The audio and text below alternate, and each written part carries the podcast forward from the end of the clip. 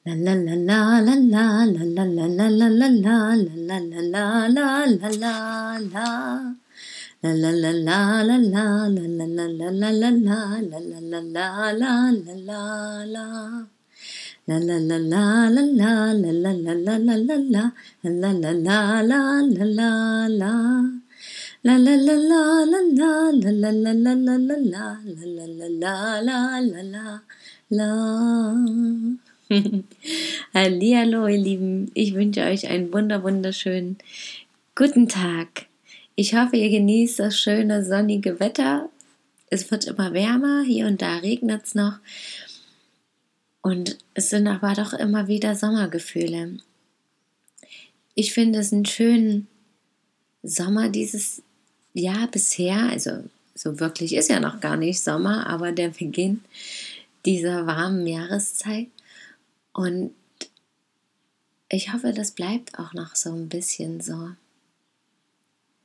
Alles wächst und gedeiht. Dieses Jahr vor allem die Erdbeeren besonders gut, auch bei uns. Und es wirkt erstmal so, als wären relativ gute Bedingungen für die Pflanzen zum Wachsen. Es ist immer noch zu trocken, einfach auch im Boden. Aber zumindest kommt von oben ein bisschen was runter. Es ist auch nicht immer die ganze Zeit so pralle heiß bisher.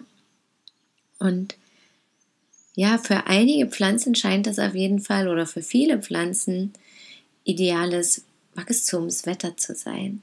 Und das finde ich auch ganz interessant, dass dieses Jahr so zu, zu beobachten und zu sehen. Wir haben ja nun den Garten genommen und können da fleißig Erdbeeren ernten. Und auch die Selbstpflückfelder haben wir jetzt wieder eröffnet und so werden wir in den nächsten Tagen auf jeden Fall auch da uns die Körbe füllen mal, um vielleicht auch ein bisschen Mousse oder Marmelade oder was auch immer zu machen.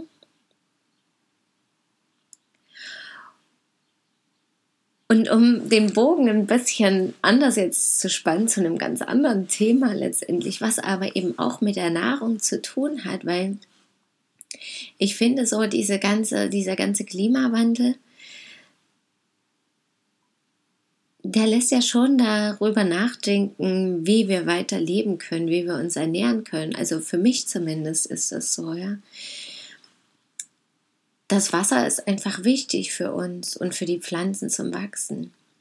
Und natürlich leben wir hier mehr oder weniger im Luxus, haben das Leitungswasser, was einfach, wenn wir den Hahn aufdrehen, rauskommt und was wir dann natürlich auch nutzen können, um die Pflanzen, die wir kultivieren, zu gießen und auch die anderen. Aber grundsätzlich ist ja dennoch diese Dürre vorhanden und wenn das über Jahre so weitergeht, ist das natürlich nicht so sinnvoll auch für unsere Weiterentwicklung. Und manchmal überlege ich da auch, wie das sonst gemacht wurde. Es gab ja immer schon mal Dürrejahre. Und es gab wiederum immer schon auch mal kalte Jahre, warme Jahre. Zumindest das, was wir so bisher gelernt haben. Und wie damit umgegangen werden kann. Und vor allem in letzter Zeit muss ich dann manchmal darüber nachdenken. Ich habe nämlich so ein wunderschönes Buch in der Bibliothek ausgeliehen, das heißt Wanderungen. Und da geht es um die Wanderungen von den Tieren, die teilweise, also es sind 20 Tiere beschrieben, die teilweise enorme Strecken zurücklegen während des Jahres, um an ihre Brutstellen zu kommen, um an ihre Nahrungsstellen zu kommen, die also auch teilweise wie zum Beispiel die Schwalbe bei uns als typischster Zugvogel, glaube auch, oder einer der typischen Zugvögel, die wirklich von Nordeuropa bis nach Südafrika fliegt, diesen unfassbar weiten Weg, um da eben zu leben.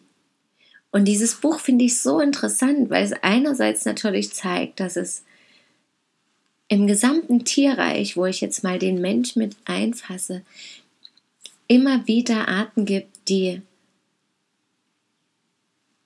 ja, wie Nomaden leben, die wandern, hin und her wandern, eben dorthin, wo es die Nahrung gibt, wo sie ihre Jungen versorgen können, wo sie wunderbare Bedingungen für was auch immer sie eben da machen möchten, finden. Wie die Lachse, die eben auch über Jahre im Ozean leben und dann in diesen Flusslauf zurückkehren nach Jahren, wo sie ihre Eier ablegen. Eben dort, wo sie geboren sind. Das finde ich auch so faszinierend, welche, welches Wissen sie in sich tragen, obwohl sie nie wirklich da gelebt haben. Oder haben wir zum Beispiel von Tieren gelesen, die weite Strecken fliegen, wirklich über mehrere Generationen die Strecke dahin, wo sie dann diese Nahrung finden. Also wie jetzt zum Beispiel eine Libelle oder ein Schmetterling, der vielleicht nicht unbedingt so lange lebt,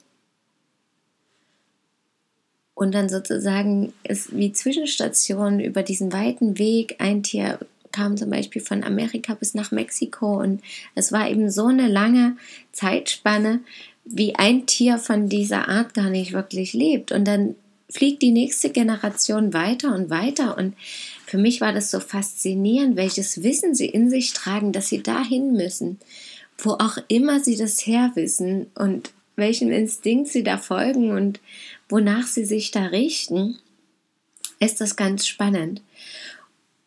Und für mich war das irgendwie gleich auch Anlass zu schauen, also auch einerseits Bestätigung für diese Intuition, da wirklich hinzuschauen und den Urinstinkten teilweise zu folgen, wo ich hingehöre, was, ja, was ich als Mensch einfach auch hier zu tun habe und dass so viele Tiere oder ja fast alle ihren Instinkten folgen, zumindest so, wie wir das wahrnehmen und wissen. Und so eine ihre Aufgabe haben, ohne dass das jetzt eine ganz besondere Aufgabe ist, wie wir das als Menschen manchmal denken, dass wir jetzt was ganz Tolles erschaffen müssen und Andererseits ist es genau dasselbe, ja, auch die anderen Tiere bauen Höhlen oder nehmen eben große Hürden auf sich, um sich ein schönes Leben zu machen und folgen ihrem Instinkt. Und ich finde es so faszinierend, dass es an manchen Stellen eben wirklich zu erkennen ist, dass auch wir Menschen diese Tiere sind und eben nichts Besonderes, sondern genauso eine Tierart, die ihren Instinkten folgt auf die unterschiedlichste Art und Weise.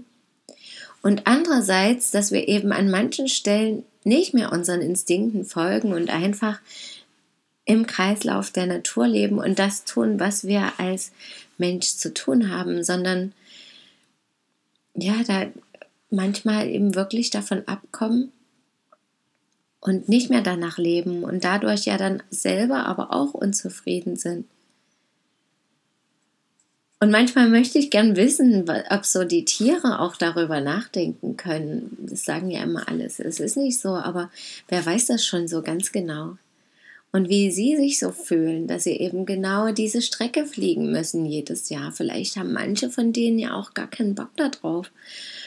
Und andererseits, vielleicht genießen sie eben auch dieses Leben und genießen einfach das, wofür sie da sind und das, was sie in sich spüren und was eben auch natürlich ihre ganzen Verwandten, Freunde, Bekannten machen und da einfach losfliegen oder wie die Wale eben durch die riesen Ozeane schwimmen. Und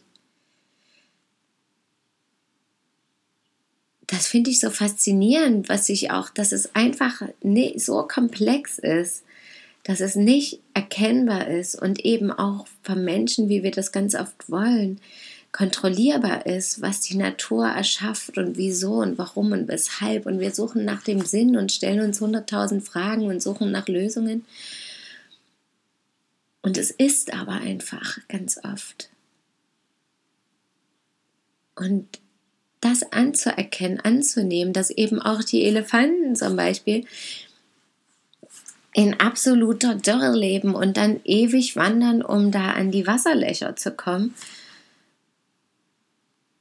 und dann aber auch wieder zurückwandern. Und wo ich mich frage, wieso eigentlich, ja, und wieso machen wir das nicht? Und andererseits, wieso machen wir so viele Dinge, ohne zu erkennen, wie wir mit der Natur teilweise eben auch leben können, ja, und uns so eine eigene Welt erschaffen, obwohl alles da ist bereits. Und wir das nur annehmen dürfen. Und uns eben darüber freuen dürfen, dass zum Beispiel dieses Jahr ganz viele Erdbeeren in Hülle und Fülle wachsen oder auch andere Pflanzen. Und dass wir uns natürlich überlegen können, was machen wir, wenn es das nicht mehr gibt. Ohne vielleicht enorm in die Kreisläufe einzugreifen und eben das Wasser zum Beispiel zu verschwenden, sondern vielleicht sich zu überlegen, okay, wie kann ich das anders nutzen? Natürlicher, so, dass es für mich reicht, ohne dass ich wirklich eingreife und verschwende. Und das wirft für mich immer einige Fragen auf und wahrscheinlich auch Fragen, auf die es nicht wirklich immer eine Antwort gibt. Aber ich finde, für mich persönlich sind das die Fragen, wo es für mich sich auch lohnt, dann da zu leben, ursprünglicher zu leben mehr darauf zu vertrauen, dass ich dieses tiefe Wissen habe und darauf zu vertrauen, dass die Natur schon weiß, was sie tut. Und ich ein Teil davon bin und irgendwie sein darf und mitmachen darf und genau hinschauen darf, was für mich ist. Ja, danke, dass ihr mir zugehört habt und schön, dass ihr da seid. Bis morgen, möge ihr glücklich sein. Eure Christine.